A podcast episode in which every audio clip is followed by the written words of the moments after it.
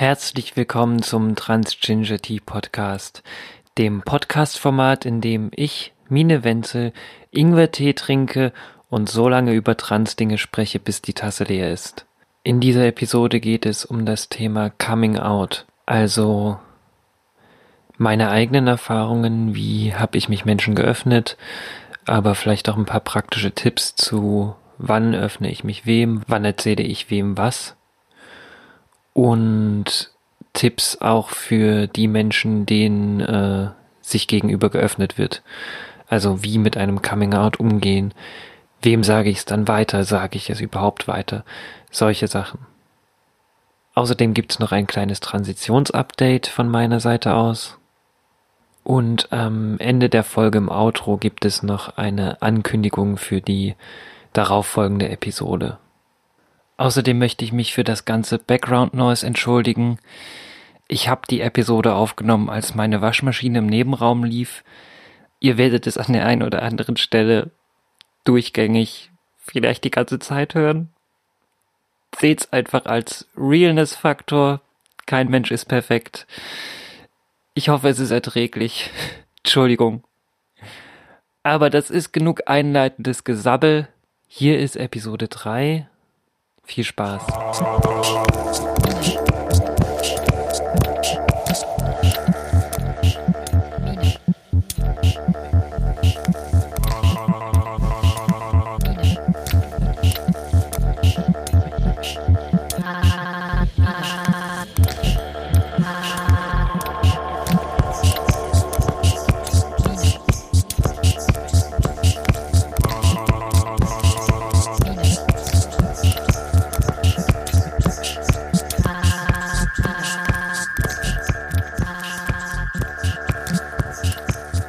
Bevor ich zum Thema des heutigen Podcasts komme, einfach nochmal ein, ein Update. Ich nehme das Ganze am Montag, den 6. Mai auf. Ich hatte letzte Woche am Donnerstag äh, meinen letzten Termin bei meinem Psychiater, in dem es darum ging, meine Indikation zu bekommen. Ähm, für diejenigen, die es nicht wissen, die Indikation ist quasi die Diagnose, äh, fürs Transsein, also ein ärztlich beglaubigtes Schreiben, in dem drin steht, Person XY darf trans sein, weil das habe ich jetzt einfach mal so abgesegnet. Das hängt natürlich zusammen mit dem ganzen medizinischen pathologisierenden Apparat. Meiner Meinung nach sollte es diese Diagnose oder diese Indikation nicht geben. Wahrscheinlich auch einfach nochmal ein Thema für einen anderen Podcast.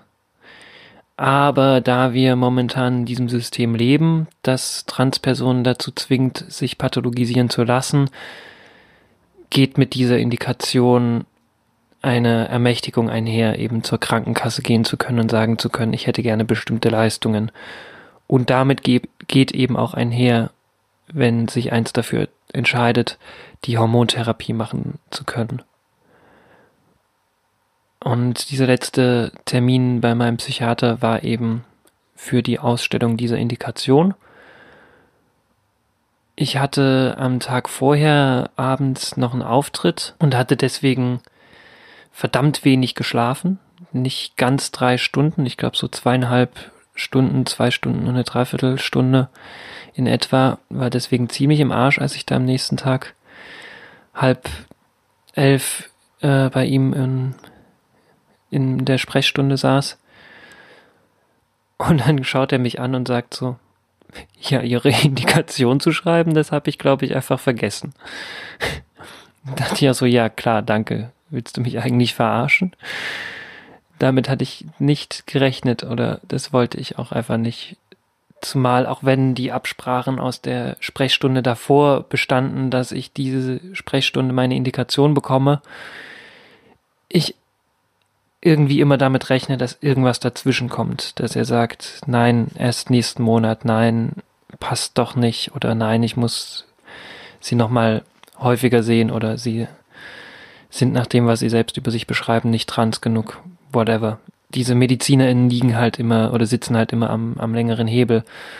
Und auch wenn ich bei meinem Psychiater, glaube ich, einfach ein riesengroßes Glück habe, und er sehr moderat und sehr verständnisvoll ist, gibt es immer diesen Punkt des Misstrauens, weil er der Mensch ist, der am längeren Hebel sitzt, der über deinen Transweg die Entscheidungen trifft, der dir Dinge ermöglichen oder eben auch verwehren kann, der dir einen krassen Strich durch die Rechnung machen kann. Aber wie sich trotzdem bestätigt hat, auch wenn das jetzt eine, eine etwas unangenehme Erfahrung war, dass er gesagt hat, ich habe es vergessen, ist er trotzdem, wie gesagt, ein relativ guter Glücksgriff und verständnisvoll, gerade auch was nicht-binäre Identitäten angeht, verständnisvoll und kompromissbereit, dass er sagt, ich muss mich jetzt nicht zu 110 Prozent an alle diagnostischen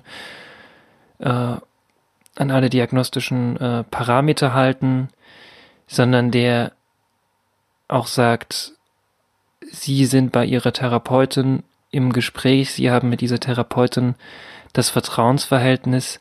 Wenn Ihre Therapeutin nicht zwischengrätscht und sagt, die Hormontherapie ist jetzt gerade nicht der richtige Punkt, weil noch eine Depression im Weg steht oder sowas in diese Richtung, dann wer bin ich, um ihnen das auch noch zu verwehren? Also er ist jetzt nicht derjenige, der sich auf seine Machtposition draufsetzt und sagt, in meinem Diagnosehandbuch steht aber Folgendes. Und eben auch gerade dieser Punkt der Non-Binary-Freundlichkeit oder Positivität, der dir das nicht abspricht, der nicht sagt, trans ist nur binär, Mann, Frau, 100 Prozent immer. Das sind die Sachen, an denen ich sage, ich würde ihn doch durchaus weiterempfehlen, als derjenige, der Indikation ausstellt. Vielleicht jetzt nicht als derjenige, der die komplette Therapie führt. Ich glaube, da gibt es wesentlich besser geeignete Menschen im Sinne von Menschen, die einfach geeigneter sind, ein vertrauensvolles Zwiegespräch anzuleiten, aber als derjenige, der einer Person Möglichkeiten über die Indikation ermöglicht, ist er, glaube ich, ein ganz guter Griff. Und ich möchte jetzt ungern hier so meine Krankenakte aufblättern und äh, raushauen, bei wem ich in Behandlung bin.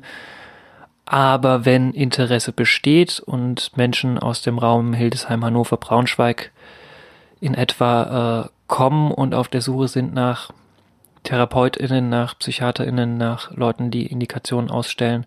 Äh, wenn Fragen äh, aufkommen, bei wem bin ich in Behandlung, wen kann ich empfehlen, schreibt mir eine Mail und ich kann die Person, mit denen ich in Kontakt bin, bei denen ich in Behandlung bin, von denen ich sage, ich kann sie weiterempfehlen, euch dann eben auch per E-Mail äh, rausgeben. Ich würde das jetzt ungern hier in einem öffentlichen Medium einfach so rausposaunen, aber im persönlichen E-Mail-Kontakt haut mich an, da bin ich jetzt die Letzte, die sagt, nee, die Infos enthalte ich euch vor. Auch, äh, ich glaube, das habe ich letzte Episode schon gesagt, der Endokrinologe, bei dem ich jetzt bin, äh, der auch eine nicht-binäre Hormontherapie möglich macht, der nicht sagt, ich habe nur das, was auf meinem Behandlungsplan steht, sondern der sich eben auf Menschen einlässt und schaut, wie geht es den Menschen mit einer individuell angepassten Behandlung.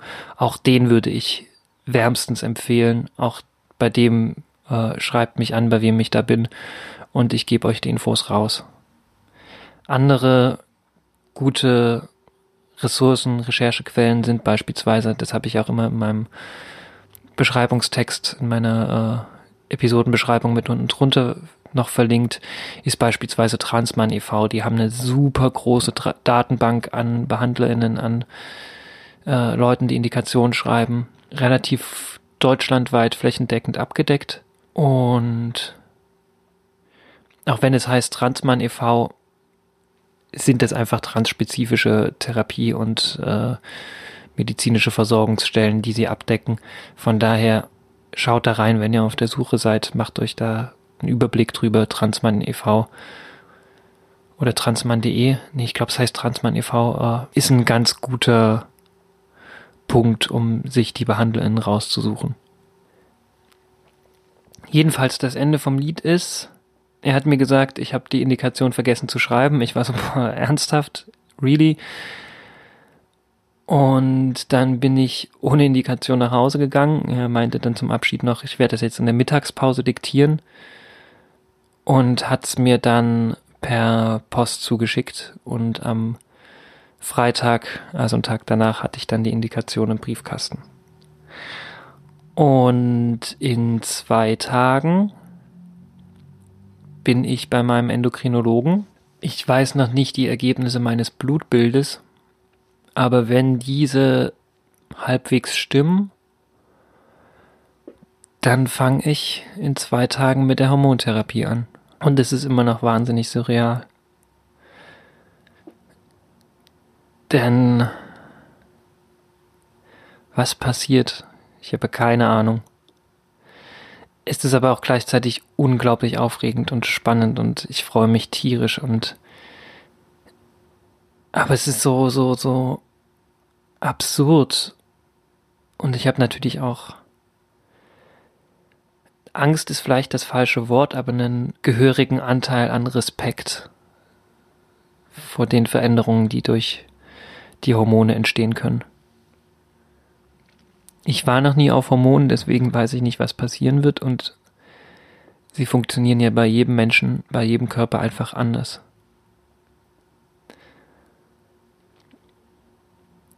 Ich ich bin so gespannt.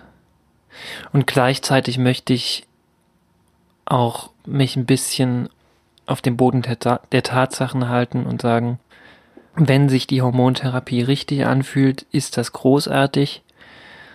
Aber vielleicht sind die Veränderungen, die stattfinden, auch nicht die Veränderungen, die für mich richtig sind. Vielleicht stelle ich auch fest, das ist nicht mein Weg. Oder sie, sie sind unangenehm oder ich komme gar nicht drauf klar. Und auch was das Körperliche angeht. Es gibt nicht den Schalter XY, der gedrückt wird und dann bin ich plötzlich in der von mir präferierten, äh, in dem von mir präferierten Körperbild angekommen. Also wie viel Brustwachstum wird passieren, wie stark wird die Körperfettverteilung anschlagen, alles Dinge, die ich noch nicht weiß. Wie wird es sich auf meine Stimmung, meine Emotionalität auswirken? Wie wird es sich, ich bin in einer Beziehung, wie wird es sich auf mein Sexleben auswirken? Das sind alles riesengroße Fragezeichen. Diese Fragezeichen kann ich nur mit Antworten bestücken, während ich mich auf dem Weg befinde. Und diese Unsicherheit ist da. Ich würde lügen, wenn ich sie leugnen würde. Und es ist auch immer wieder dieser, dieser Moment des, hast du dir das gut überlegt? Bist du dir sicher, dass du das machen möchtest? Und natürlich kann ich darauf erst eine Antwort geben, wenn ich es probiert habe die Veränderungen, die durch die Hormone stattfinden, sind nicht so irreversibel, dass das nach der ersten Hormondosis äh, ein One-Way-Ticket ist. Also ich muss es schlicht und ergreifend ausprobieren, um herauszufinden, ob das mein Weg ist.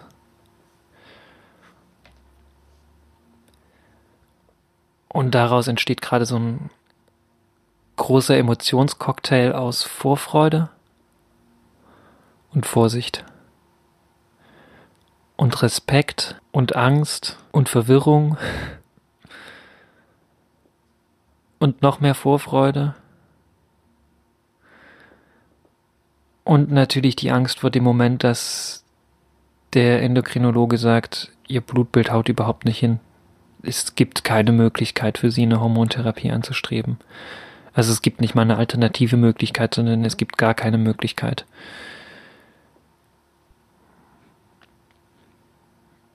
Eigentlich möchte ich mich damit nicht auseinandersetzen, aber ich habe natürlich Angst vor diesem Moment.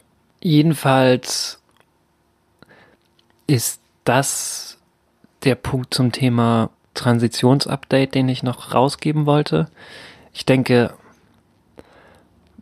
dass das Thema Hormone nochmal eine ganz eigene Episode wert ist oder in Ausführlichkeit nochmal an anderer Stelle behandelt werden kann. Deswegen möchte ich das jetzt an der Stelle vielleicht auch erstmal äh, beenden und einen Haken dran setzen und sagen, vielleicht komme ich da in einer anderen Episode nochmal drauf zurück. Äh, ein anderes wichtiges Update für diejenigen, die im Umkreis von Hildesheim, Hannover, Braunschweig leben. Diese Episode wird Mitte Mai online gehen. Ich bin Anfang Juni, ich muss mal kurz auf meinen Kalender schauen. Ich bin am 8. Juni gebucht auf dem CSD in Hannover, um da auf der Aftershow Party die Silent Disco zu spielen. Also, wenn ihr Lust auf trans nicht-binäre Repräsentation hinterm DJ-Pult habt, wenn ihr Lust auf Pride und CSD habt und aus der Nähe von Hannover kommt, ihr seid herzlich eingeladen. Ich freue mich sehr drauf. Das ist ein auch sehr aufregender Moment zu sagen, krass, ich spiele halt einfach mal auf einem CSD.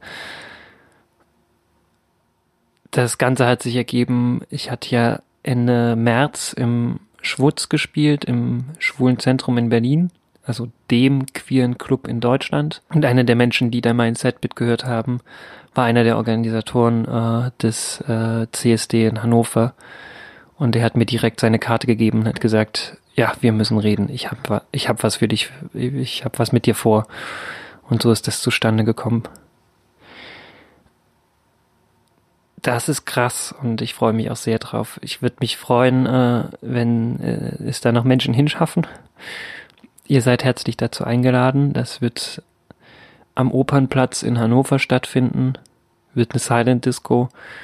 Und ich muss bis dahin noch ein paar neue Platten kaufen. Ich habe tierisch Bock und ich freue mich sehr drauf und ich möchte ein schönes Set hinlegen für den Anlass CSD. Andere Updates fallen mir jetzt gerade nicht ein. Wenn mir noch was einfällt, kommt das in das Outro mit rein. Dann werde ich da noch ein paar Punkte sagen, die äh, ich jetzt gerade vergessen habe. Dann zum eigentlichen Thema. Äh, ich habe es ja schon letzte und vorletzte, also in der ersten und der zweiten Episode angekündigt. Jetzt ist es endlich soweit. Thema der heutigen Episode ist Coming Out. Und ich glaube, den Punkt schieße ich gleich mal vorweg. Das Coming Out gibt es nicht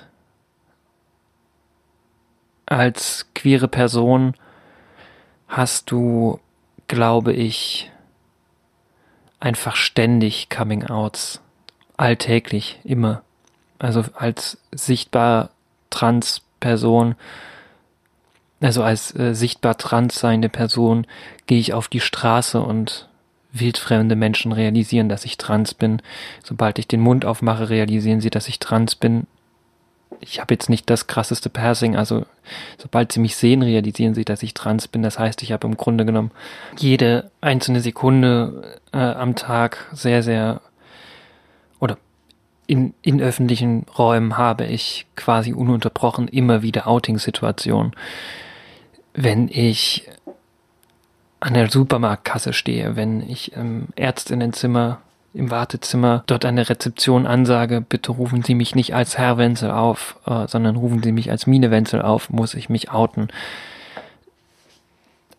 Es gibt große Coming-out-Situationen, aber es gibt nicht das eine Coming-out. Coming-out ist etwas, was uns in unserem Alltag äh, ständig begegnet. Und da ist es relativ egal, ob wir cis und schwul sind, ob wir lesbisch sind, äh, ob wir trans und schwul sind, ob wir trans sind, ob wir trans und bi sind, äh, etc. etc. Äh, das gilt, glaube ich, generell für alle möglichen Formen des, des äh, Queerseins, dass Outing einfach eine Alltagserfahrung wird. Es gibt den Moment des ersten Coming Outs oder der ersten Coming Outs die groß und aufregend sind und bestimmte prägende Erfahrungen darstellen, aber die deswegen auch so aufregend sind, weil sie unsere ersten Coming-Outs sind. Danach setzt irgendwann mal der Moment der Realisation ein, dass Mensch sich immer, immer wieder outen wird. Und dass es irgendwann mal eben auch zum Alltag wird. Das heißt nicht, dass es dadurch automatisch immer entspannt wird, aber das heißt eben auch, dass Mensch sich einen gewissen Teil auch dran gewöhnt. Und viele dieser Coming-out-Situationen, die dann irgendwann mal Alltag und Routine werden, die schleifen sich dann auch ein und die sind dann gar nicht mehr so aufregend. Die sind mitunter nervig, mitunter unnötig stressig, aber nicht so krass wie die ersten Coming-outs. Das bedeutet nicht, dass es nicht trotzdem Situationen gibt, die nicht auch aufregend sein können.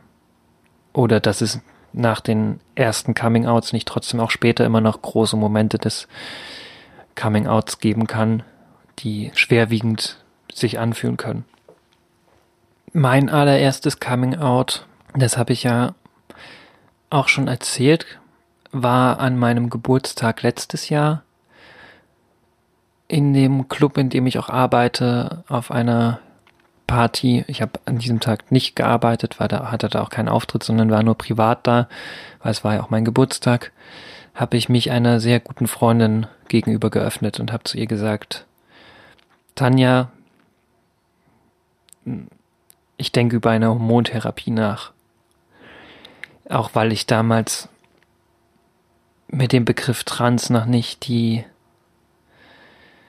das Selbstbewusstsein hatte. Es hat sich noch so groß angefühlt, dieses Wort auszudrücken. Deswegen war das meine Form, das in Worte zu, zu fassen. Und das war ein wahnsinnig aufwühlender Moment, der ich wird jetzt viele Überschneidungen auch mit der Episode, äh, mit der ersten Episode geben. Dieser Moment, äh, als ich gemerkt habe, wie viel emotionaler Ballast eben mit diesem Aussprechen einhergeht. Und wie wichtig es ist, dass ich es eben auch ausspreche und dass das mein erstes Coming Out ist und dass das aber auch maßgeblich zu meiner Selbsterkenntnis, zu meiner eigenen Realisation beigetragen hat. Ich glaube, unabhängig davon, dass ich wusste, dass es mich betrifft, wusste ich auch gar nicht so viel mehr über Trans als Tanja, der gegenüber ich mich geoutet hatte, zu diesem Zeitpunkt wusste. Sie dachte auch erst, oh Gott, ist das jetzt eigentlich irgendwie, also nicht, dass sie dachte, dass es sich um eine Krankheit handelt, sondern ihre erste Assoziation, ihre erste, äh, ihr erster Denkreflex war, als ich mich so schwer getan habe, es auszusprechen, dass ich ihr jetzt gestehe, dass ich krank wäre. Und als ich es dann ausgesprochen hatte, habe ich auch gemerkt, wie viel Erleichterung bei ihr passiert, als sie gemerkt hat, okay, es geht nicht darum, dass Mine krank ist, sondern es war ein, ein wichtiger Punkt, das zu kommunizieren und sie mir dann auch zu verstehen gegeben hat, wenn das der Fall ist und wenn es die Wege gibt, die ich gehen muss, um glücklich zu werden, wird sie mich unterstützen. Und zwei Tage später habe ich mich dann meiner Freundin gegenüber geöffnet. Und da war es nochmal einen ganzen Zacken schärfer, weil ich mit diesem ersten Aussprechen diese Realisation, diese Selbsterkenntnis greifbar hatte und in die Welt gerufen habe durch das Aussprechen, ihr Platz gegeben habe in meinem Kopf, in meinem Leben und damit auch die Erkenntnis einherging, was das für ein riesiger Weg sein kann, den ich jetzt nicht überblicken konnte. Vor mittlerweile über einem Jahr. Ein Weg, der mit so viel Ungewissheiten gepflastert ist, dass ich zu diesem Zeitpunkt auch einfach wahnsinnig große Angst hatte. Und meine Freundin eben auch super riesige Angst hatte. Diese Ungewissheit von, was bedeutet das eigentlich auch für uns als Paar, als Beziehung, kann sich dadurch was verändern? Wird sich was verändern? Was wird sich verändern? Was passiert? Welche Schwierigkeiten kommen auf uns zu? Und dieses Nichtwissen oder diese keine Antworten darauf parat haben, diese unglaubliche Ungewissheit hat uns beiden einfach immense Angst gemacht. Unsere erste Reaktion war, dass wir auch erstmal eine ganze Weile nebeneinander heulend im Bett lagen und uns im Arm gehalten haben und wir uns festgehalten haben, um uns zu versichern, dass wir einfach, auch wenn wir diese Ungewissheit gerade nicht mit Wissen füllen können, aber wir zumindest jetzt und hier füreinander da sind. Ich hatte nie das Gefühl, dass es etwas an unserer Beziehung sofort verändern würde, dieses Coming Out. Also im Sinne, dass sie mir dann gesagt hätte, okay, dann kann ich nicht mehr mit dir zusammen sein. Das hatte ich nie erwartet. So habe ich sie nie eingeschätzt. Aber das Bescheuerte an dieser Situation ist, du weißt es nie mit hundertprozentiger Sicherheit. Ich habe es ihr nicht unterstellen wollen, aber ich weiß natürlich nicht, wie Menschen darauf reagieren. Und natürlich hat sie gesagt, ich liebe dich und ich liebe dich als Menschen und als Person, die du bist. Und ich meinte auch zu ihr, du, ich weiß nicht, was jetzt auf diesem Weg auf mich zukommt. Das wird für mich auch alles neu. Aber ich möchte versuchen, dich so sehr wie möglich an die Hand zu nehmen und, und dich nicht abzuhängen und dich mit einzubeziehen. Und das war mir unglaublich wichtig zu kommunizieren. Wir haben dann auch nach dieser Zeit auch eine, diese ersten halben Stunde, Stunde oder so sind wir dann auch nochmal vor die Tür gegangen. Und dann habe ich auch gemerkt, dass nachdem die Bombe geplatzt ist und ganz viele Emotionen irgendwie ausgestützt sind, auch sich die Situation gut entspannt. Sie hat dann gemeint, dann feiern wir einfach künftig statt deines Geburtstags den Happy Boobs Day, weil du irgendwann mal anfängst, Brüste zu bekommen. Und diese Leichtigkeit, mit der sie dann damit umgegangen ist, hat mir sehr geholfen und hat mir auch gezeigt, sie ist da und sie ist eine Unterstützung und wir können uns aufeinander verlassen und das ist Gold wert gewesen. Jetzt müsste ich lügen, wenn ich mit Sicherheit wüsste, wie genau die nächsten Schritte passiert sind. Lisa war in jedem Fall diejenige, die mich auf die Idee gebracht hat, mich auch ganz, ganz viel mit Recherche auseinanderzusetzen und meine eigene Recherche zu machen. Ich wusste gar nicht, warum ich das zu diesem Zeitpunkt noch nicht getan hatte. Zumindest nicht in diesem Umfang. Sie hat mir ein YouTube-Video gezeigt, eine relative Mainstream-Dokumentation äh, über Trans, bei der ich relativ schnell gemerkt habe, ich glaube, das ist nicht meine Lebenswirklichkeit, weil es auch dieses sehr konservative Bild vom Mann zur Frau und von der Frau zum Mann so in so krass binären Kategorien und von dem Ist-Zustand in einen dann wirst du Zustand und die Operation ist das Endgoal der Transition äh, in diesen Narrativen hat diese Dokumentation gespielt. Da merkte ich so, okay, ich glaube, das ist nicht meins, aber das war unglaublich wichtig, dass sie mir diese Dokumentation gezeigt hat, weil das für mich auch so ein Motivationsmoment dann wurde, tatsächlich meine eigene Recherche zu machen. Und so bin ich auch äh, immer tiefer in die Materie eingestiegen und habe mir halt tatsächlich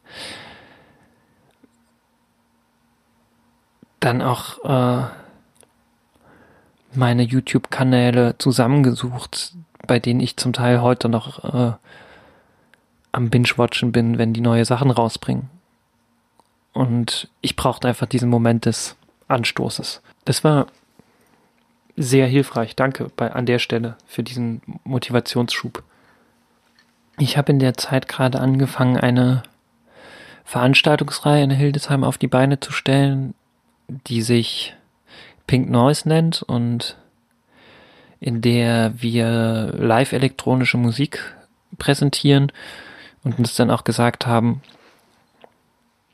wir wollen nicht äh, nur dieses klassische Bild von elektronischer Musik mit den tüftelnden Cis-Männern repräsentieren, sondern wir wollen auch darauf achten, dass die Acts, die wir buchen, halt so divers wie möglich sind und nicht nur Cis-Männer und wie sich dann auch herausgestellt hat, tatsächlich zu sagen, wir wollen aktiv weibliche, queere, trans- und nicht-binäre Acts auf diese Bühne holen, um eben aktiv auch zu vermitteln, es ist möglich, Line-Ups eben nicht nur cis-männlich zusammenzustellen.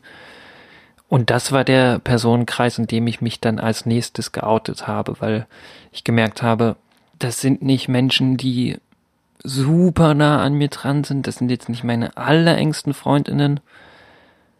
Aber sie sind auch nicht ganz weit weg von mir, sondern ich habe eine relativ gemeinsame Grundlage mit ihnen im zwischenmenschlichen Umgang. Daher ist es ein kontrolliertes Umfeld, in dem ich mich bewegen kann und meine ersten Erfahrungen sammeln kann als geoutete Transperson, die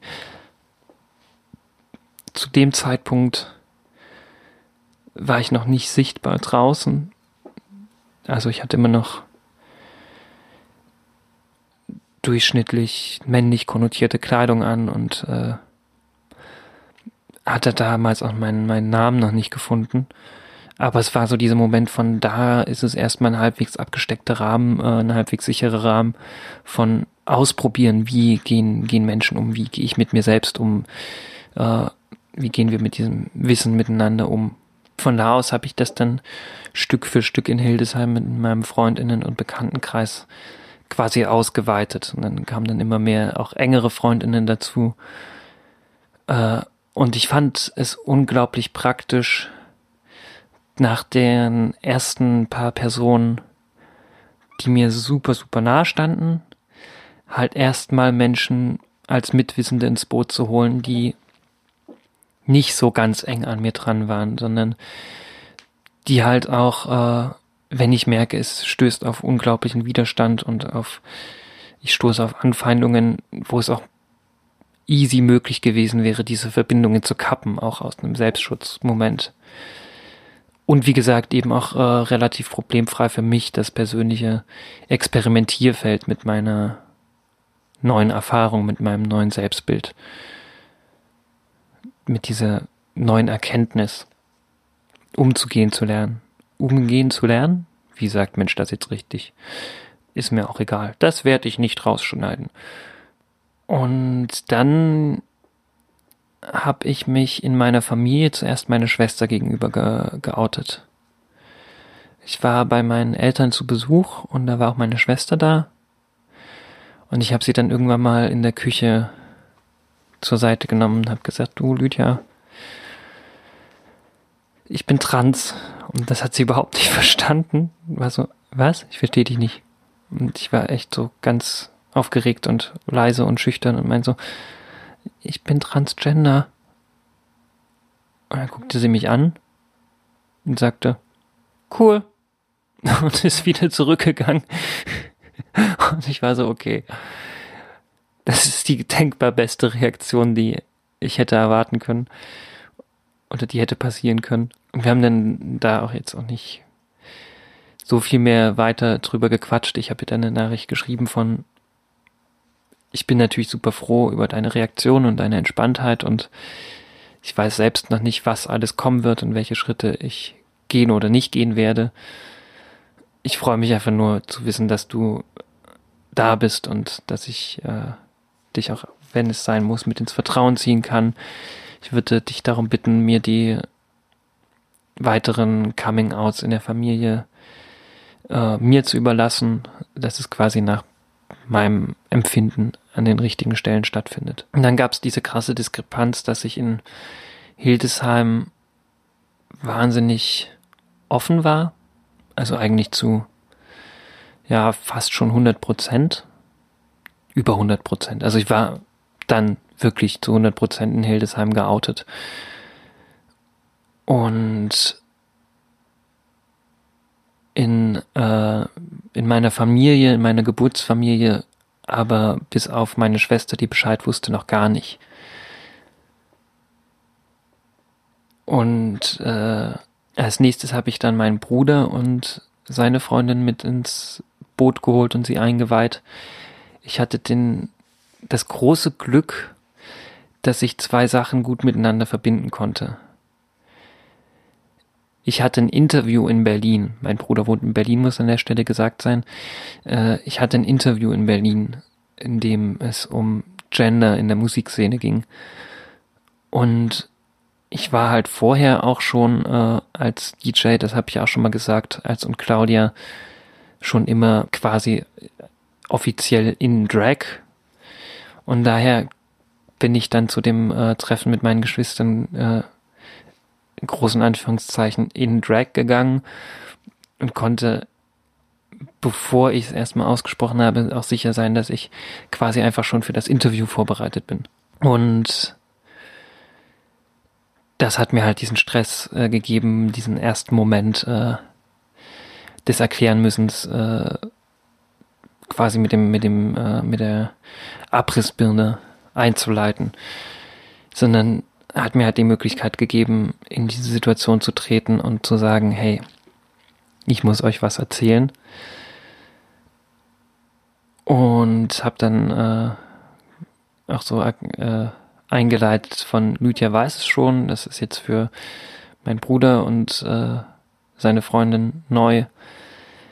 Und hab's dann relativ schnell rausgehauen. Ich wusste zu diesem Zeitpunkt schon meinen Namen, deswegen habe ich das auch gleich mit dem neuen Namen in Verbindung bringen können. Hab gesagt, äh, ich heiße jetzt Mine.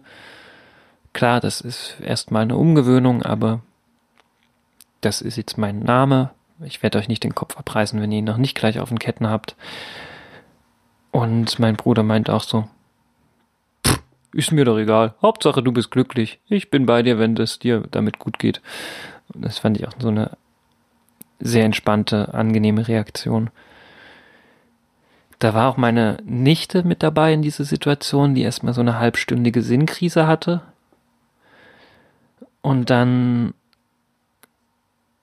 danach aber auch das erste Mal zu mir gesagt hat, Tante Mine. Und das ging wirklich von Zehenspitzen bis hoch auf den Scheitel, die Gänsehaut. Das war ein sehr krasses Gefühl. Und dann wusste ich, egal was jetzt weiterhin in meiner Familie ist, meine Geschwister sind auf meiner Seite und werden mich unterstützen. Ich wusste aber noch nicht, wie genau ich mit meinen Eltern umgehen möchte.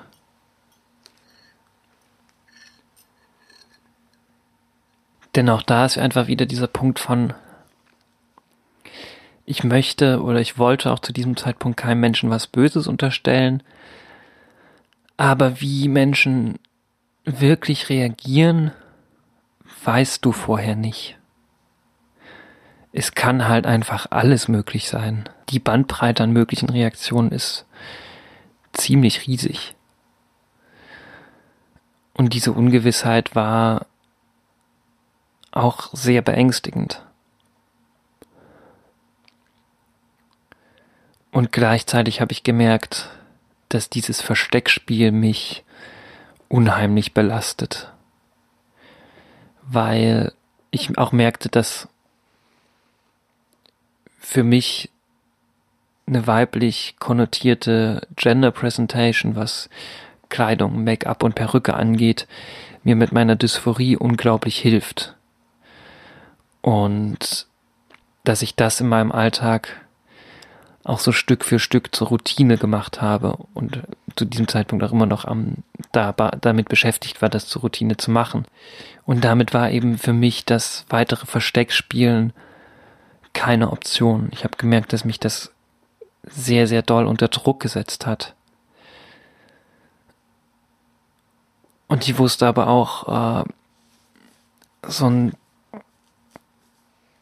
direktes Gespräch mit dieser Unsicherheit über die Reaktion wollte ich mir auch nicht antun. Das war mir auch zu, zu heikel, weil ich mich auch kenne. Ich bin dann so fahrig und so aufgeregt, dass Dinge, die ich gerne hätte sagen wollen, vielleicht auch ungesagt geblieben wären oder dass Fragen, auf die ich nicht direkt eine Antwort gehabt hätte, auch mich so unvorbereitet getroffen hätten und dann habe ich mir die Option rausgesucht, meinen Eltern erstmal einen Brief zu schreiben.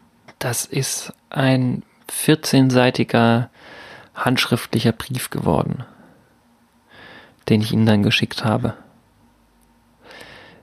In dem ich halt auch geschrieben habe, ich möchte, dass ihr wisst, dass dieser Brief für mich die adäquate Form ist, weil er keine SMS ist, sondern auch tatsächlich ein durchaus persönliches Medium, er euch aber auch die Zeit gibt, wenn ihr Fragen, Verwirrungen, Unklarheiten habt, euch erstmal hinzusetzen und zu reflektieren und euch Gedanken zu machen und auch nicht gleich mit der Situation umgehen zu müssen, sondern diese große Bombe, die so, so eine Nachricht ja auch einfach ist, das lässt sich ja nicht bestreiten, auch erstmal sacken zu lassen.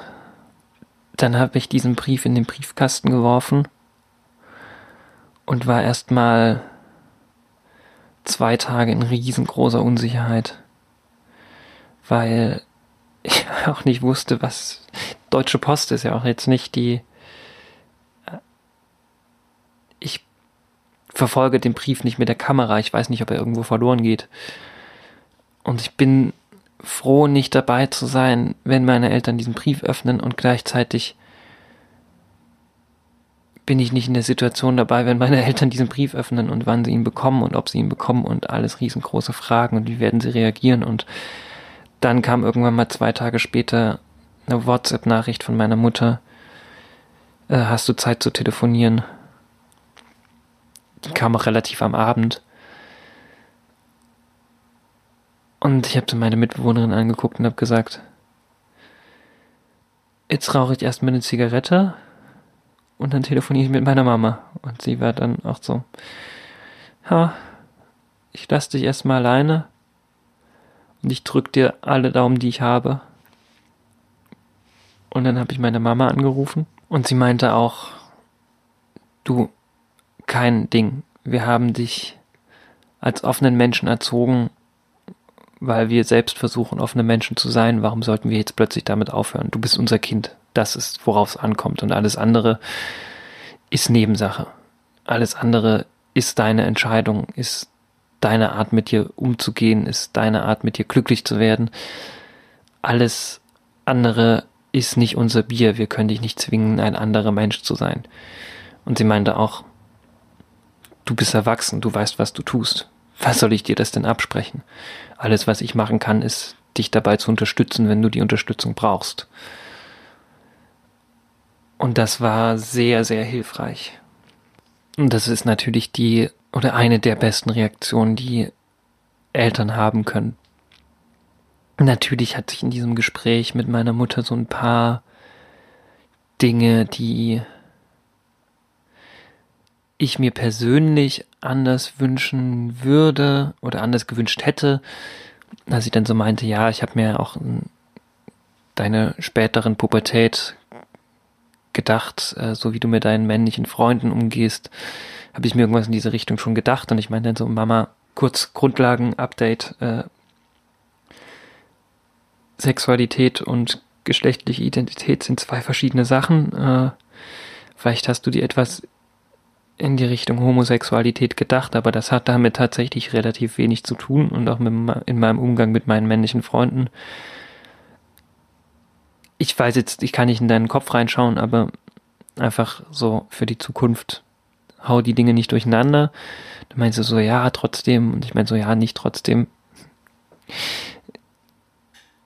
Es sind halt einfach zwei verschiedene Dinge. Und sie meinte, aber ich glaube auch einfach aus Unsicherheit und Sorge gleich anzusprechen, aber überleg dir gut, ob du dich operieren lassen möchtest. Und ich meine so, das weiß ich jetzt auch überhaupt noch gar nicht. Also bitte beschränke mich nicht auf dieses alte Narrativ vom Transsein, dass die Transition ganz zwingend und unwiderruflich mit einer Operation oder mit einer geschlechtsangleichenden Operation verbunden ist. Ich weiß noch gar nicht, ob ich diese Operation haben möchte. Das kann ich jetzt auch noch gar nicht wissen und bitte macht es nicht, äh, also äh, reduziere mich nicht auf, auf dann plötzlich diese abgegriffenen, medial überladenen, äh, abgelutschten äh, Narrative. Und auch die Denke dahinter, sie meinte, ja, diese Operation und eine Hormontherapie, du hast ja sehr männliche Züge, überleg dir, ob du das machen möchtest. Und ich war so, ja, ich überlege mir natürlich meine Schritte, aber es sind meine Schritte und dachte mir bei mir so, das ist gerade überhaupt nicht das, was ich hören möchte. Es ist sehr unsensibel.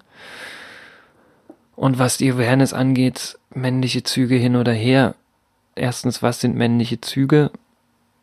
Da sind wir an der Stelle von, sollten wir Dinge tatsächlich einfach super stark gendern und sagen, das sind männliche Züge oder sollten wir nicht einfach feststellen, okay, die Person ist eine Frau, die Person ist ein Mann, diese Person ist nicht binär, folglich sind ihre äußerlichen Eigenschaften auch weiblich, männlich, nicht binär und so weiter. Also klar gibt es auch einfach wahnsinnig viele Cis-Frauen mit maskulinen, kantigen, eckigen Gesichtszügen. Und denen würde auch kein Mensch sagen, ja, du solltest vielleicht äh, aufhören, eine Cis-Frau zu sein, weil du männliche Züge hast. Also, ja, ich kann absolut verstehen, warum meine Mutter das angebracht hat in diesem Gespräch, in diesem Telefonat, weil sie natürlich auch einfach wahnsinnig, wahnsinnig, wahnsinnig große Sorgen und Ängste hatte und wollte, dass es und nach wie vor auch will, dass es mir gut geht. Aber vielleicht als Tipp einer Person, die die eigene Transitionserfahrung als Background hat, falls ihr Eltern seid und euer Kind sich vor euch als trans outet. Das sind Gespräche für andere Situationen. Das sind Gespräche, bei denen eure Kinder vielleicht auch einfach mehr Zeit brauchen und mehr eigene Sicherheit brauchen mit dem Thema, um sich mit euch darüber zu unterhalten, wenn sich euer Kind vor euch als trans outet, nehmt es vielleicht erstmal hin und sagt, krass, das ist viel, das ist neu, aber ich unterstütze dich. Und alles andere besprechen wir später. Denn, ganz blöd gesagt, Operation und Hormone und Laserhaarentfernung oder Nadelepilation oder andere Operationen. Es gibt ja einfach auch eine unglaubliche Bandbreite an möglichen medizinischen Eingriffen und kosmetischen äh, Möglichkeiten, Möglichkeiten de, der Kleiderwahl, de, des Make-ups, äh, die sich ja auch einfach von transmaskulinen zu transfemininen zu nicht-binären Menschen unglaublich weit unterscheiden. Das sind die Entscheidungen der Transperson, nicht die Entscheidungen der Eltern. Es gibt häufig die Erzählungen, dass Eltern die Angst haben vor der Veränderung, weil sie unter Umständen ihr Kind verlieren würden. Und ich weiß, woher das kommt. Und ich kann diesen Gedanken auch zu einem Stück weit nachvollziehen, weil es natürlich einfach eine Veränderung des Bildes ist, das Eltern von ihrem Kind haben. Aber ganz blöd gesagt, das ist immer noch der gleiche Mensch auch wenn er eine andere Geschlechtlichkeit hat als bislang gedacht, bleibt die Person ja immer noch die gleiche. Und ihr werdet wahrscheinlicher Gefahr laufen, euer Kind zu verlieren, wenn ihr euer Kind auf dem Transweg nicht unterstützt. Denn das ist der Punkt, an dem ich den sich outenden Menschen gerne sagen möchte, kein Mensch ist verpflichtet, Beziehungen auf Biegen und Brechen beizubehalten, wenn sie ungesund sind. Das ist sehr viel leichter gesagt als getan, aber auch eine Geburtsfamilie ist kein in Beton gegossenes, unaufbrechbares Ding. Wenn ihr euch in einer Beziehung mit Menschen befindet und feststellt, das tut mir nicht gut und das ist unter Umständen auch ungesund. Ihr seid die Person, um die es geht. Ihr habt alles Recht der Welt, dann so eine Beziehung auch aufzukündigen.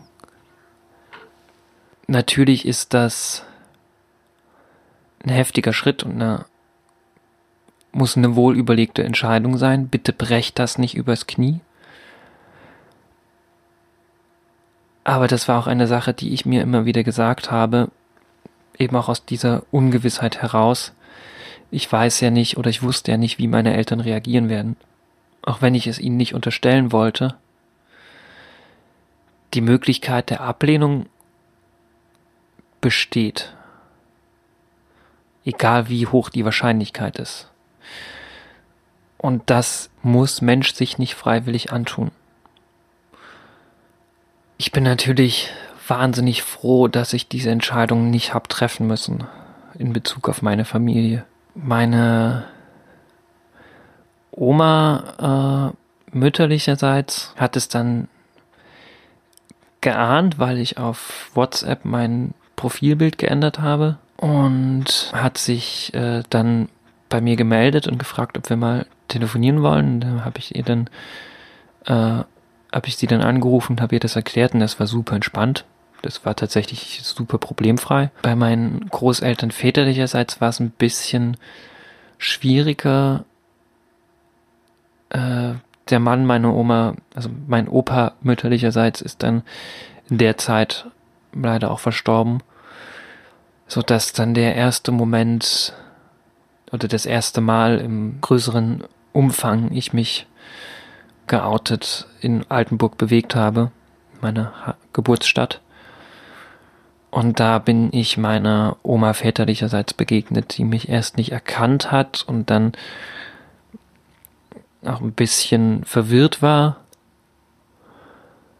Und ich habe ihr dann gesagt, du Oma, ich weiß, das ist gerade ziemlich viel und auf einer Beerdigung nicht der beste Zeitpunkt. Hätte ich mir idealerweise auch anders gewünscht, aber wenn du und Opa, wenn ihr Gesprächsbedarf habt, lasst uns doch bitte gerne auch uns zusammensetzen. Und mein Opa hat dann äh, meinen Vater angerufen und gesagt, dass ihm das nicht passt, dass ich nicht vorher Bescheid gesagt habe, dass er sich übergangen fühlt und dass er keine Zeit hat, sich mit mir zu treffen. Das war natürlich erstmal ein dicker Brocken. Ich wusste aber auch, woher das kommt. Also im Sinne von, klar, auf einer Beerdigung dann einfach aufzutauchen, ist halt nicht das optimale Setting. Lässt sich, glaube ich, nicht viel drüber streiten. Ist jetzt nicht so, dass ich mich hätte verstecken wollen. Keinesfalls. Wäre das nicht so eine sowieso ungünstige Situation gewesen, hätte ich mich halt auch, glaube ich, vorher bei meinen Großeltern schon mal melden sollen. Aber ich habe dann erstmal ein bisschen Abstand suchen müssen, Zeit suchen müssen, um mich damit auseinanderzusetzen, denn das ist auch einer der wichtigsten Punkte, die ich festgestellt habe. Mensch ist nicht immer zu allem gleichzeitig in der Lage und manchmal gibt es Situationen und Dinge, die ihre Zeit brauchen und diese Auseinandersetzung mit meinen Großeltern väterlicherseits war eine dieser Sachen. Ich glaube, ich habe dann auch erstmal paar Monate auch ins Land gehen lassen, bis ich gemerkt habe, jetzt kann ich mich gerade damit auseinandersetzen. Jetzt ist der Zeitpunkt, an dem ich damit umgehen kann. Ich muss nicht immer alle Baustellen beackern, wenn sie aufbrechen. Wenn, natürlich, manchmal lässt es sich nicht vermeiden, dass Dinge gleichzeitig und viel zu viel und überwältigend viel passieren. Aber gerade deswegen ist es wichtig, sich die Möglichkeit einzuräumen, wenn Dinge sich auf Halde schieben lassen können, weil sie gerade zu viel sind, sich diese Freiheit auch zu nehmen, um dann eben zum richtigen Zeitpunkt, wenn ich merke, ich kann mich damit auseinandersetzen, eben sich auch adäquat damit auseinandersetzen zu können. Und ich habe dann meinen Großeltern väterlicherseits auch einen Brief geschrieben, in dem ich ihnen erklärt habe, was der Weg meiner Transition, meines Coming-outs bislang war, in dem ich auch nochmal gesagt habe, das ist nichts persönlich gegen euch, dass ich euch noch nicht offiziell mit ins Boot geholt habe, zu Mitwissenden gemacht habe, sondern das war einfach eine beschissene, ungünstige Situation, weil Beerdigung und da denkt Mensch jetzt nicht an alles. Und darauf haben sie super verständnisvoll reagiert und wir haben dann uns auch nochmal zu einem Kaffee trinken getroffen und da haben sie auch gesagt, so, vielleicht war unsere erste Reaktion nicht die geilste, weil wir auch gar nicht uns vorstellen konnten, was das für ein Riesenbrocken an möglichen zu bedenkenden Entscheidungen ist, so eine, so ein Coming Out als Trans. Und mein Opa hat auch gesagt, ich kann nicht anders als dich unterstützen. Und gerade jetzt mit diesem Brief, den du geschrieben hast, der mir einfach nochmal Dinge ganz anders vor Augen führt, an die ich vorher nicht gedacht hatte, kann ich nicht anders als dich zu unterstützen. Und das war natürlich auch gut zu merken, dass sie da nicht viel mehr Frust als nötig reinstecken. Jetzt ist gerade in meiner Straße so ein Müllauto unterwegs, das die ganze Zeit durchgehend fiebt und Töne von sich gibt. Ich hoffe, das landet nicht auf der Aufnahme. Beten wir jetzt einfach mal. Was nochmal eine andere Ebene der Coming-out-Erfahrung ist, ist nicht nur das private Coming-out, sondern das Coming Out im Arbeitsumfeld. Ich hatte unglaubliches Glück, in der Kulturfabrik zu arbeiten, in diesem Club zu arbeiten und dort eben auch ein super unterstützendes Umfeld zu haben. Und die waren alle sehr schnell sehr cool und meinten so, ja, okay, ist so. Aber das ist halt auch ein urlinker alternativer Schuppen von der Belegschaft her. Also das sind die, die Leute einfach so cool, dass das für mich auch der, der ideale Ort war. Andere Arbeitsverhältnisse sind natürlich unglaublich viel schwieriger. Das sind leider nicht meine Erfahrungen. Deswegen kann ich gar nicht so viel drüber sagen. Ich weiß aber, dass das mitunter ganz schön heikle Sachen sind, weil es daher natürlich auch um das Arbeitsumfeld geht und die Frage, wenn mein Arbeitsumfeld beschissen reagiert, kann ich dann überhaupt noch arbeiten in diesem Umfeld? Also ist es mir überhaupt noch möglich oder treffe ich auf so viel Anfeindung und Ablehnung, dass mir das meinen Job verunmöglicht? Und auch wenn es nach der deutschen Gesetzgebung nicht legal ist, Menschen aufgrund ihrer Geschlechtlichkeit zu kündigen, das ist Diskriminierung, haben Vorgesetzte immer die Möglichkeit, ihre Gründe anzugeben, die auf dem Papier vielleicht nicht die Geschlechtlichkeit sind, aber dann ist es irgendein vorgeschobener Grund und eigentlich geht es um die geschlechtliche Identität einer Person. Das kann Mensch leider nicht immer zu 100 Prozent nachvollziehen. Aber das schafft eine ganz gute Überleitung zum wichtigen abschließenden Part zum Thema Coming Out. Kein Mensch zwingt euch, euch zu outen. Oder kein Mensch sollte euch zwingen, euch zu outen. Wenn ihr euch outet, selbstbestimmt, ist es immer eine Frage von, ist das eine sichere Option?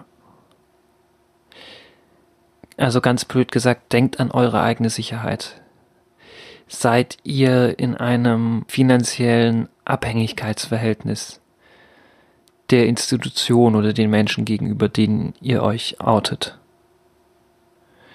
Also lebt ihr noch bei euren Eltern und seid ihr finanziell abhängig von euren Eltern? Ja? Fragezeichen. Dann überlegt euch, wie hoch ist die Wahrscheinlichkeit, bei meinen Eltern auf Ablehnung zu treffen das ist eine Frage, die fundamental wichtig ist, denn es geht um eure Sicherheit und dazu gehört auch eure ökonomische Sicherheit. sucht euch die Kreise, die euch eventuell notfalls Schutz bieten können. Macht euch Gedanken darüber, wo in meinem persönlichen Umfeld kann ich notfalls auch ein Refugium, einen Rückzugsort finden. Sind die, sucht euch die Personen, bei denen es safe und sicher ist, euch als erstes zu outen, um vielleicht auch da erstmal in einem abgesteckten Rahmen unterwegs zu sein und für euch Dinge auszuprobieren und selbst zu erfahren. Ihr müsst euch nicht innerhalb eines Tages zu 100 Prozent der ganzen Welt gegenüber öffnen. Ihr solltet euch die eigene Kontrolle über euer Coming Out oder über die Vielzahl eurer Coming Outs immer behalten. Nur weil ihr noch nicht zu 100 Prozent geoutet seid, heißt es noch nicht, dass ihr nicht schon euren Transitionsweg weitergehen könnt. Also auch wenn ihr noch nicht überall geoutet seid, aber bereits die Möglichkeit habt, eine Therapeutin, einen Therapeuten zu besuchen, macht das. Manche Menschen outen sich auch erst wichtigen Menschen gegenüber oder auf der Arbeit erst gegenüber, wenn sie bereits auf Hormonen sind. Die Möglichkeit, sich zu outen, ist die Möglichkeiten und Arten und Weisen, wie wir uns outen können, sind vielfältig. Kein Mensch zwingt euch, eure eigene Sicherheit zugunsten eines 100%igen allumfassenden Coming-Outs zu riskieren. Ich habe natürlich, wie ich auch schon gesagt habe, diesen krassen Druck verspürt, dass das Versteckspielen mich wahnsinnig, wahnsinnig gestresst hat und dass es für mich keine Option war. Aber das ging natürlich auch Hand in Hand, dass ich mit viel Unsicherheit zwar, aber nicht in komplettem Risiko unterwegs war. Ich hatte in Hildesheim sehr, sehr, sehr, sehr, sehr, sehr viel Glück mit meinem Umfeld und wusste, selbst wenn es mit meiner Familie beispielsweise problematisch sein könnte, gibt es genügend Menschen in meinem persönlichen Umfeld, auf die ich mich notfalls verlassen kann. Ein Tipp für die Menschen, die eine Transperson im persönlichen Umfeld haben. Fremdoutings sind eine richtig beschissene Sache. Wenn eine Person sich euch gegenüber öffnet, dann ist das ein Vertrauensbeweis, gerade die ersten Coming-outs. Wenn die Person euch nicht explizit die Erlaubnis gibt, dann behaltet den Scheiß für euch. Sorry, wenn das so hart klingt, aber dann behaltet den Scheiß für euch. Eine Transition geht mit so viel Entmündigung von Seiten der Gesellschaft, von Ärztinnen, von, wenn es eine medizinische Transition auch ist, aber auch von, von rechtlicher Seite aus einher. Es gibt so viele Punkte, an denen uns die Kontrolle oder unser, unsere Selbstwahrnehmung abgesprochen wird. Lasst uns die Kontrolle über unser eigenes Coming Out und über unseren Weg, sofern es uns möglich ist, bitte selbst. Überlasst uns die Entscheidung, wann und wie wir uns wem gegenüber outen. Auch aus Gründen der Sicherheit. Ihr könnt genauso wenig wie wir wissen, wie bestimmte Menschen reagieren. Deswegen ist es unsere Aufgabe als diejenigen, um deren Sicherheit es geht, zu entscheiden, wann wer Bescheid weiß. Außerdem gibt es diejenigen, die gerne Stealth leben möchten. Stealth heißt gerade für, für äh, binäre Transpersonen, äh, ich möchte gerne als Mann oder als Frau gelesen werden und mein Transsein überhaupt nicht zum Thema machen. Und das ist eine vollkommen legitime Entscheidung, die auch mit Sicherheit zu tun hat. Deswegen schaut, wie ist die Person in ihrem täglichen Leben unterwegs. Ist sie offen trans? Ist sie out and proud?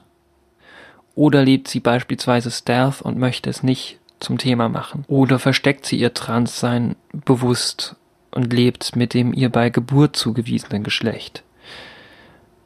Auch wenn es nicht ihr eigentliches Geschlecht ist. Wenn ihr es kommuniziert, dann seid euch verdammt nochmal darüber bewusst, dass ihr es nur so weit tut, wie es euch die Person explizit erlaubt hat.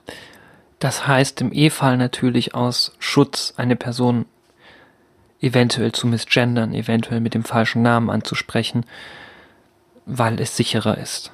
Aber wie gesagt, die Sicherheit geht in diesem Punkt vor. Und noch eine weitere Sache für die Menschen, die im persönlichen Umfeld einer Transperson leben. So ein Coming Out ist ein großer Schritt. Die Transition selbst besteht aus unglaublich vielen großen Schritten und hängt mit ganz, ganz, ganz, ganz vielen auch neuen Erfahrungen zusammen, die das Selbstbild und die eigene Position in Welt mitunter fundamental in Frage stellen. Und das zu kommunizieren und sich darüber Gedanken zu machen und diese Gedanken zu fassen und die eigene Recherche, was Transgeschlechtlichkeit alles bedeuten kann, ist ein Riesenscheißhaufen Arbeit. Und dazu kommt eben auch dieser Punkt, irgendwann mal machen Menschen auf dem Trans-Spektrum mit ziemlich großer Sicherheit Diskriminierungserfahrungen. Und zwar mehr als eine. Macht es nicht zu unserer Aufgabe, zu kommunizieren und zu 100 Prozent die Aufklärung zu betreiben. Das können wir machen und das ist definitiv auch klug, das zu machen. Aber das ist auch eine Frage der Kapazitäten, emotional. Und auch wenn Menschen sich beispielsweise aktivistisch engagieren, gerade auch zu dem Thema, heißt das noch lange nicht, dass wir in jeder privaten Situation in unserem persönlichen Umfeld dann auch noch Aufklärungsarbeit und Antidiskriminierungsarbeit leisten. Soll heißen, macht auch eure eigene Recherche, gerade als Eltern oder nahe Familienangehörige oder enge Freundinnen, es hilft nicht immer von Null anzufangen und alles von vorn nochmal zu erklären. Es hilft, wenn Menschen sich auch einfach damit auseinandersetzen und eine Sensibilität entwickeln. Denn egal wie viel Aufklärung ich betreibe, ich kann Menschen nicht Awareness in die Hand geben oder eine Sensibilität mit in die Hand geben, das ist eine Sache, die Menschen selbst entwickeln müssen. Also ich kann dir ganz, ganz viele Fakten geben und dir tausend Links weitergeben und Artikel, die du lesen kannst. Der wäre gewaltfreie, nicht diskriminierende Umgang damit, aber auch mit einer eigenen Neugierde. Das heißt, auch Fragen sollen natürlich auch bitte gestellt werden, aber eben auch auf die Gefahr hin, dass das gute Recht habe zu sagen, nee, diese Frage beantworte ich jetzt nicht. Also dieser Punkt von Awareness, den müssen Menschen selbst entwickeln. Den kann ich ihnen nicht schenken. Awareness ist nichts, was ich dir geben kann. Awareness ist was du als mein Gegenüber entwickelst. Aus einer Empathie heraus. Aus einem Interesse heraus. Aus einer Sensibilität heraus. Natürlich ist es wichtig, dass wir selbst als die Person, um die es geht, Dinge kommunizieren. Manchmal ist es aber auch einfach der riesen Ratenschwanz an Dingen, die damit zusammenhängen, dass ich sagen kann, es ist auch mein gutes Recht, auch mal nicht Dinge zu kommunizieren, sondern auch mich auf die Sensibilität meines Umfeldes zu verlassen. Und ich finde es durchaus fair, das auch einzufordern. Zu sagen, ich kommuniziere nach meinen Kapazitäten, aber Menschen, die sich in meinem persönlichen engen Umfeld bewegen, brauchen es nicht nur von mir abhängig zu machen, auf welchem Wissensstand sie sind. Ich kann ja auch nicht von Personen of Color verlangen, dass sie mir als ihre Freundin das komplette Antidiskriminierungstraining geben. Das können sie ja auch gar nicht. Ich muss, oder besser gesagt, ich bin natürlich auch in der Lage dazu, meine eigene Recherche zu machen. Und wenn ich mit Menschen zusammenleben möchte oder Zeit mit ihnen verbringen möchte, gehört damit eben auch dazu, ein bisschen eigene Arbeit zu investieren. Eine Sache noch, die im Zusammenhang mit Coming Out eine wichtige Rolle spielt, ist das gesellschaftliche Bild von Trans, das in den Köpfen der meisten Menschen existiert. Also die Frage, wie kommuniziere ich, dass ich eben kein Mann bin, der eine Frau sein will oder keine Frau bin, die ein Mann sein will, sondern dass ich schlicht und ergreifend bin und nicht sein will.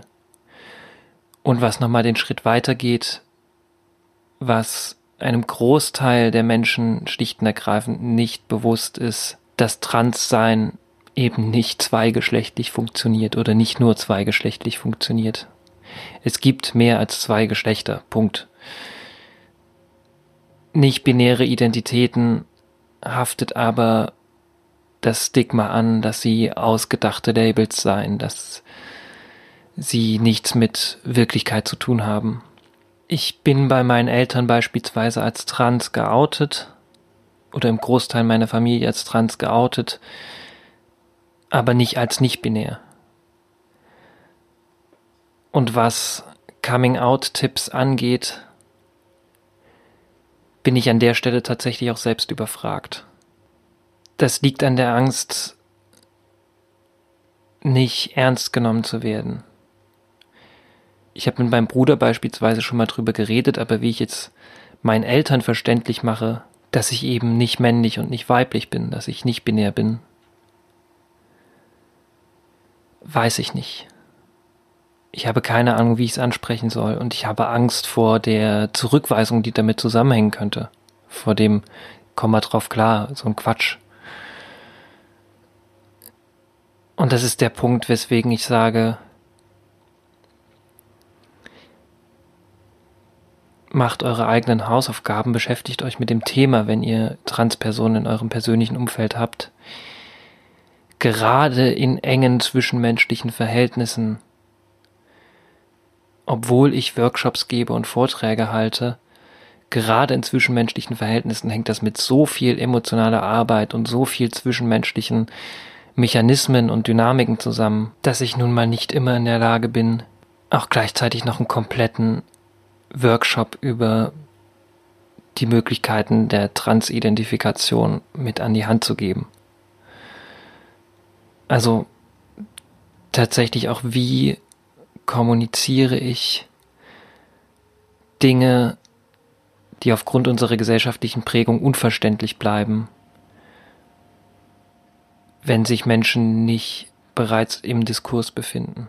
An der Stelle bin ich wahnsinnig froh oder wäre wahnsinnig froh über Rückmeldungen von euch als Hörende, vielleicht auch aufgrund eurer eigenen Erfahrungen. Wie geht ihr damit um?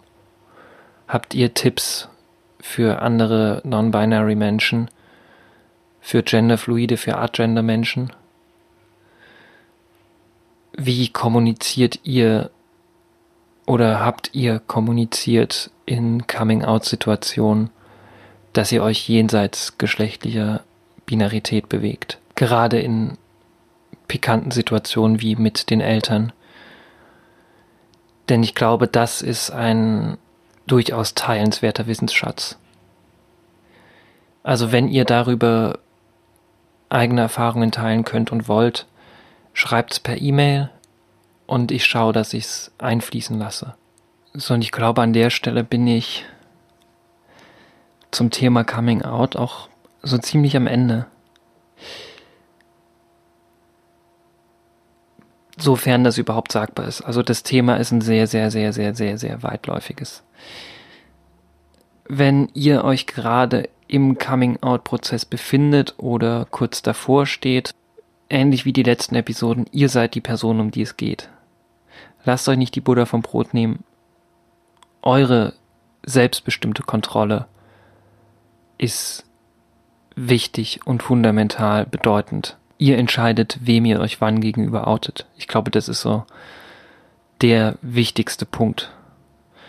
Und wenn eure Freundinnen sich euch gegenüber als trans outen, seid euch darüber bewusst, dass der Zeitpunkt und die Art und Weise, wie sie das tun, in den meisten Fällen mit einem Gedankenprozess einhergeht dass sie genau wissen, warum sie sich jetzt euch gegenüber outen. Und gerade wenn ihr Eltern seid oder enge Familie, mitunter ist es super wichtig, dass gerade die Eltern vielleicht auch nicht die ersten Personen sind, die etwas davon erfahren.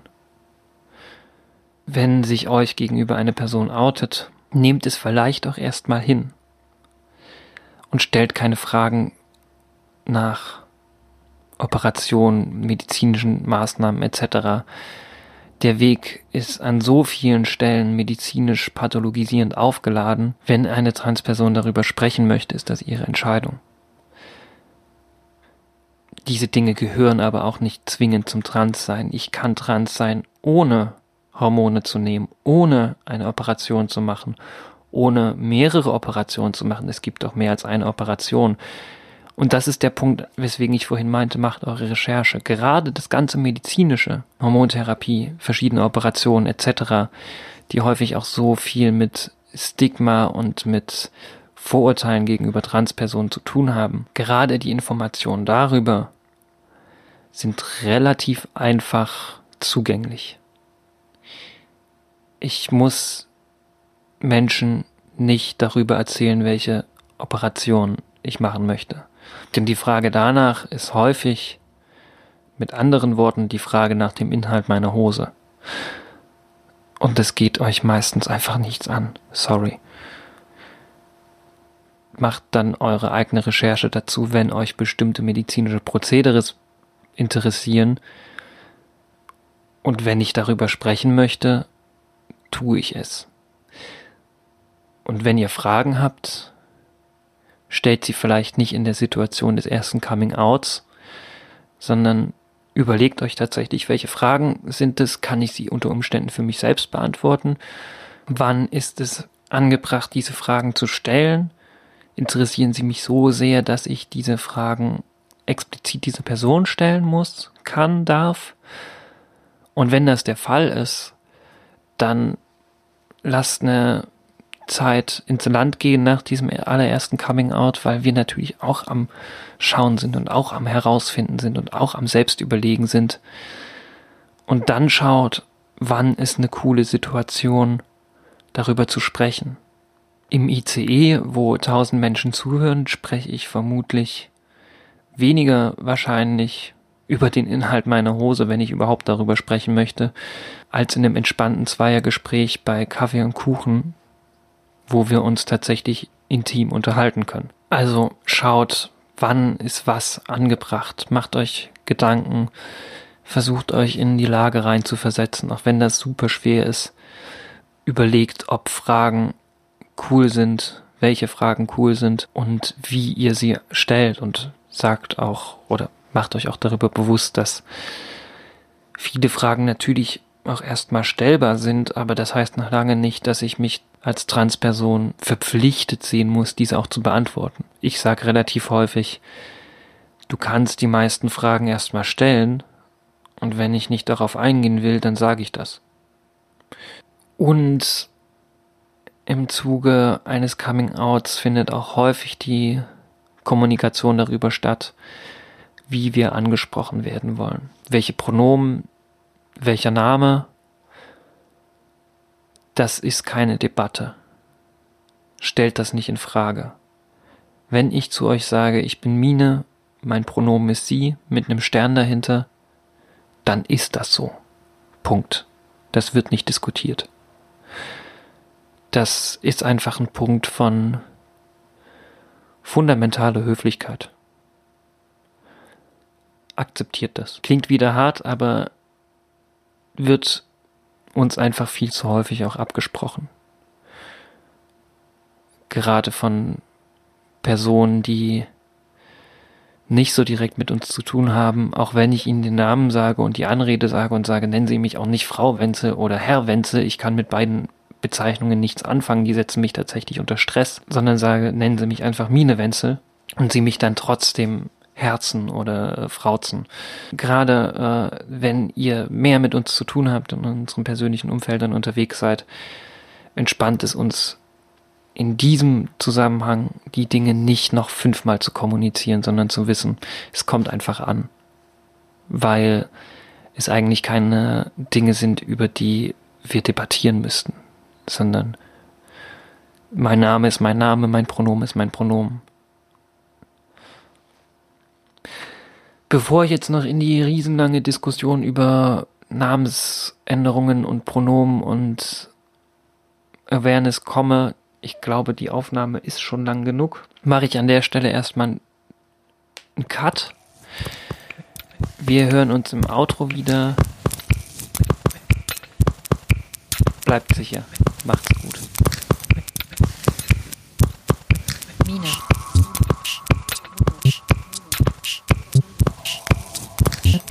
Mine. Das war Episode 3 des Transgingerity Podcasts. Ich hoffe, ihr hattet eine angenehme Zeit beim Hören. Wenn ihr mögt, was ihr gehört habt, wenn ihr es ein unterstützenswertes Projekt findet, dann liked, teilt, kommentiert es, tragt es weiter, erzählt anderen Menschen davon. Wenn nicht, dann hört es euch vielleicht auch einfach nur an und denkt euch euren Teil, was die hier für ein Bullshit erzählt. Darauf habe ich keinen Einfluss. Ich hoffe natürlich, ich mache einen guten Job. Bei Fragen und Anmerkungen schreibt mir eine Mail an transgingerpod.gmx.de. Wenn ihr mich unterstützen wollt, lasst eine Spende da auf paypal.me slash Mine und Claudia. Link dazu ist auch nochmal in der Beschreibung. Genauso wie andere nützliche Links, von denen ich immer wieder auch spreche oder auf die ich immer wieder auch referiere. Ansonsten besucht mich auf Instagram, Facebook, Soundcloud. Auch das findet ihr alles in der Beschreibung eine Ankündigung zur nächsten Episode. Wenn alles klappt, dann wird Episode Nummer 4 die erste Episode mit einem Special Guest. Ich bin sehr gespannt, freut euch drauf. Kleiner Tipp, er kommt aus Leipzig. Weitere Ankündigungen, den CSD habe ich ja schon angekündigt am 8. Juni in Hannover auf dem Opernplatz Aftershow Party des CSD wenn ihr zufällig in der Ecke seid, ich freue mich, wenn ihr vorbeikommt. Lasst uns gemeinsam feiern. Ich werde versuchen, ein wunderschönes Set für euch aufzulegen. Für die Menschen in Hildesheim oder auch in der näheren Umgebung, wenn ihr diese Woche hier euch in der Woche der Veröffentlichung euch in diesem Raum befindet, am 17. am Freitag ist internationaler Tag gegen Queerfeindlichkeit der Idaho-Bit. Es wird eine Kundgebung und eine Infoaktion auf dem Hildesheimer Marktplatz geben. Am Samstag marschiert die Partei Die Rechte mit ihren AnhängerInnen durch Hildesheim. Wenn ihr euch sicher fühlt und wenn ihr es euch zutraut, seid gerne mit dabei, diese Demonstration zu blockieren oder auf der Gegendemonstration des Bündnisses gegen Rechts mitzulaufen. Wir überlassen ihnen nicht die Straße.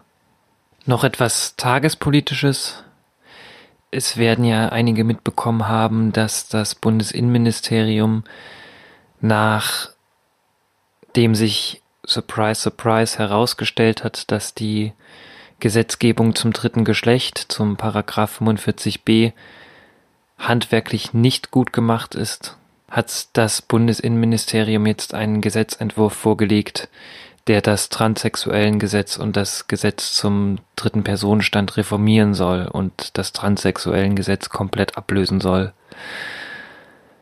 Es wäre nochmal ein ganz eigenes Thema, das zu weit führt. Das nochmal ausführlich zu erklären, wird jetzt hier auch nochmal eine Stunde dauern.